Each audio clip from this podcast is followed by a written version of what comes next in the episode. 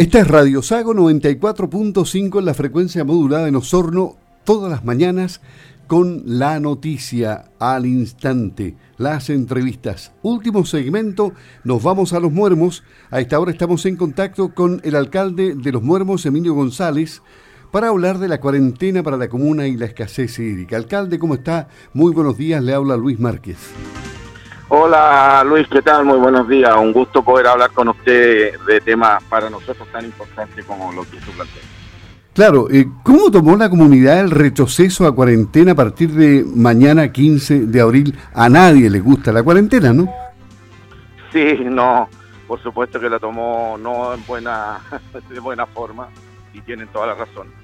Eh, fundamentalmente por las restricciones laborales eh, que implican un fuerte detrimento en su ingreso diario, porque la mayoría de la empleabilidad en este tiempo es en la comuna eh, informal. Por lo tanto, las restricciones para ellos son eh, muy graves respecto a su economía familiar. Y eso, la verdad es que está al margen, digamos, de todo lo que uno se toma en cuenta en este tipo de cuarentenas. O sea, los efectos negativos de las experiencias pasadas les han dejado con un, un, arrastre más o menos importante. ¿Qué efectos negativos se han producido en la, en la comunidad de los muermos en general eh, tras las cuarentenas? Bueno, lo fundamental es que la gente, eh, eh, además del encierro, además de tener que estar en toda la situación que conlleva una cuarentena, eh, lo, más, lo, más perjudicial para nuestra gente ha sido la imposibilidad de obtener recursos económicos eh, día a día. Eso es lo más importante, digamos, y eso obviamente que hace un efecto dominó, eh, donde caen una serie de otras variables en el, en el, tema familiar. Por lo tanto, esas son las mayores perjuicios que ha ocasionado y que nosotros sí como municipio hemos dado todas las garantías y las posibilidades, pero mucho no podemos hacer porque sin duda hay que respetar las normas que vienen ya estructuradas desde el Ministerio de Salud. ¿Y ¿Qué le han dicho las autoridades de salud sobre el comportamiento de los contagios en los muermos? Eh, hoy día sostengo reunión con el CEREMI de la cartera eh, para ver y conversar y analizar todas las situaciones puntuales eh, sin duda que las variables que mide el ministerio para estos efectos nosotros no estamos bien en todas, eso no, no, se puede negar. Eh, pero, pero no sé qué tan mal podamos estar como para llegar a una medida tan extrema como esta. Eh, y eso a mí, yo las apoyo las medidas de cuarentena cuando surten un real efecto desde el punto de vista epidemiológico. pero ya hemos visto que en el país en general, salvo estas últimas en la región metropolitana. Las medidas de cuarentena, la verdad es que no, no, han traído un alivio en la contagiosidad de, en esta pandemia, así que ojalá yo esté muy equivocado y que esta sí vaya a traer una baja sustancial en, los contagios. ¿Usted maneja la cantidad de vacunados en su comuna? ¿A, a cuánto ascendería el número? Sí, estamos ya cercanos a los a los 6.000 a las 6.500 personas, eh, que era la cifra de la semana pasada. Hoy día vamos a tener la estadística de ayer, eh, pero esta semana ya vamos a superar sin duda las 7.000 personas vacunadas. ¿Y, eso qué porcentaje de la población aprox será? Eh, depende de la situación etaria. Nosotros los adultos sobre 60 años estamos ya llegando al 60% y en las personas más jóvenes estamos en cifras menores. La población total nosotros estamos en un 53-54% de la población objetivo vacunada. Lo voy a cambiar de tema porque hace un par de semanas usted mencionaba que el municipio ya no contaba con recursos para afrontar la escasez hídrica y ahora con esta cuarentena que no se sabe cuánto va a durar, más problemas aún. ¿Qué requiere con urgencia el municipio? Y la comunidad de los muermos para enfrentar estos días o semanas?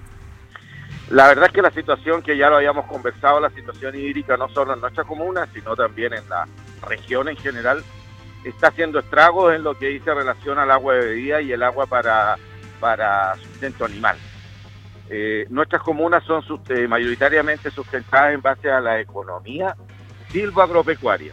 Eh, por lo tanto, es muy importante para nosotros que esta, esta situación esté debidamente controlada, ayudada, y eso no ha ocurrido. Recién ahora se, se instauró la emergencia hídrica, ahora, en abril, mm, cuando esto empezó y se sabía ya en octubre, noviembre. Entonces, si esa no es una medida tardía, una, una situación que se hace por presión o una medida que se toma por presión, eh, ¿qué cosa puede ser?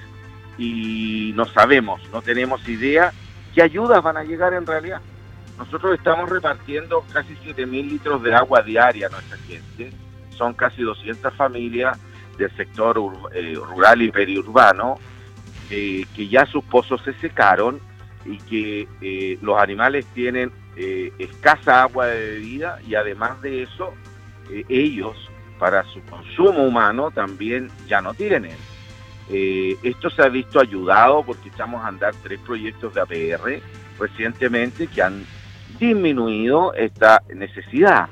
Pero no obstante aquello, existe todavía gente que está en esa condición y la ONEMI eh, no hemos recibido más que solicitudes de cuál es nuestra realidad para hacer diagnóstico. Eh, se, han, se ha demorado, los diagnósticos deben ser muy difíciles eh, y el gobierno regional, la verdad que me refiero a, Intendencia, a ONEMI, a Agricultura, mm, salvo la medida reciente no ha habido ninguna ayuda. ¿Cuál es nuestro problema? Estamos acostumbrados los municipios a que eso ocurra. ¿ah?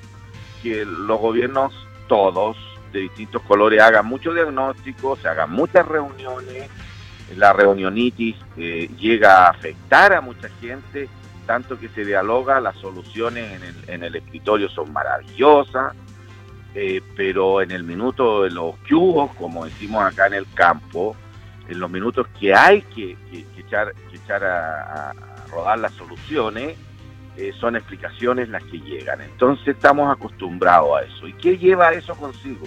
Aparejado.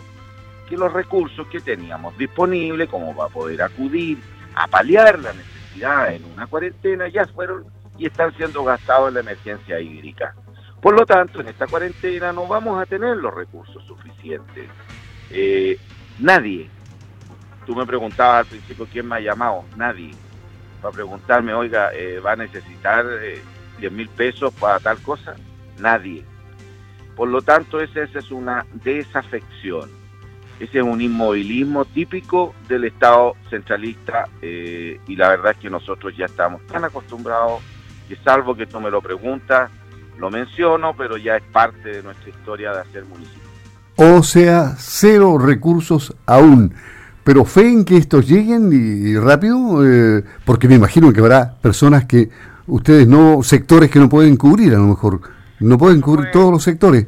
Por supuesto, yo, yo, yo soy un ferviente creyente en Dios y la fe es lo último que pierdo. Pero la verdad es que ya no rogamos, no, no, no, no, no llamamos por teléfono, no enviamos nada porque, porque la verdad es que no se escucha padre. Entonces estamos manejándonos con nuestros recursos y, yo hago un planteamiento, o sea, que lo que yo estoy diciendo, alguien del gobierno me lo regional me lo rebata. Eh, porque los municipios estamos así, bataleando con nuestros propios recursos. Y disculpen lo coloquial de mi vocabulario, pero, pero es la realidad. Eh, insisto, nos queda todavía mucha fuerza y energía para seguir trabajando, pocos recursos pero estamos acostumbrados en Chile a que a veces habiendo ganas se logran hacer cosas. Y vamos a no dejar abandonada a la gente que más lo necesite. Sin duda que así va a ser. Pero eh, eh, el ver el rostro de muchas personas que tienen que salir a buscar su sustento diario en la cosecha de papas, como estamos en un periodo alto, nuestra comuna es muy, muy importante en esa, en esa producción en Chile.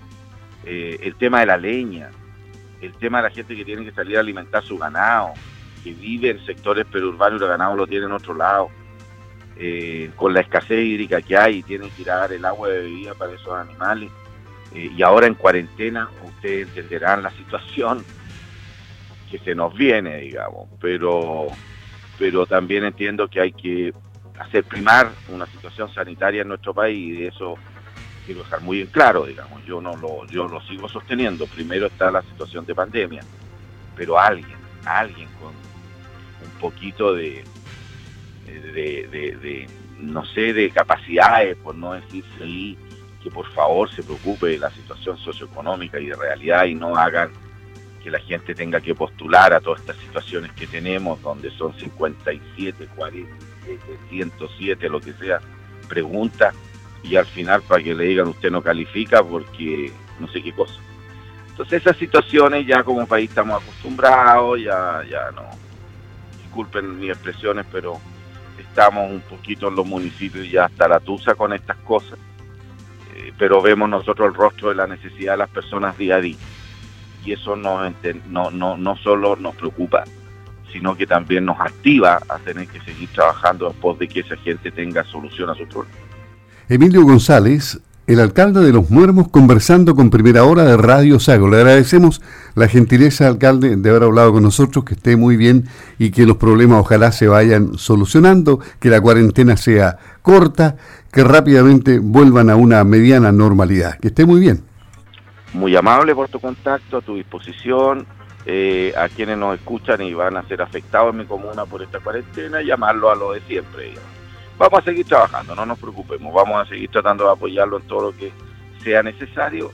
Eh, y las quejas y lo demás, como se dice hoy día y como se dice en el fútbol, a la FIFA.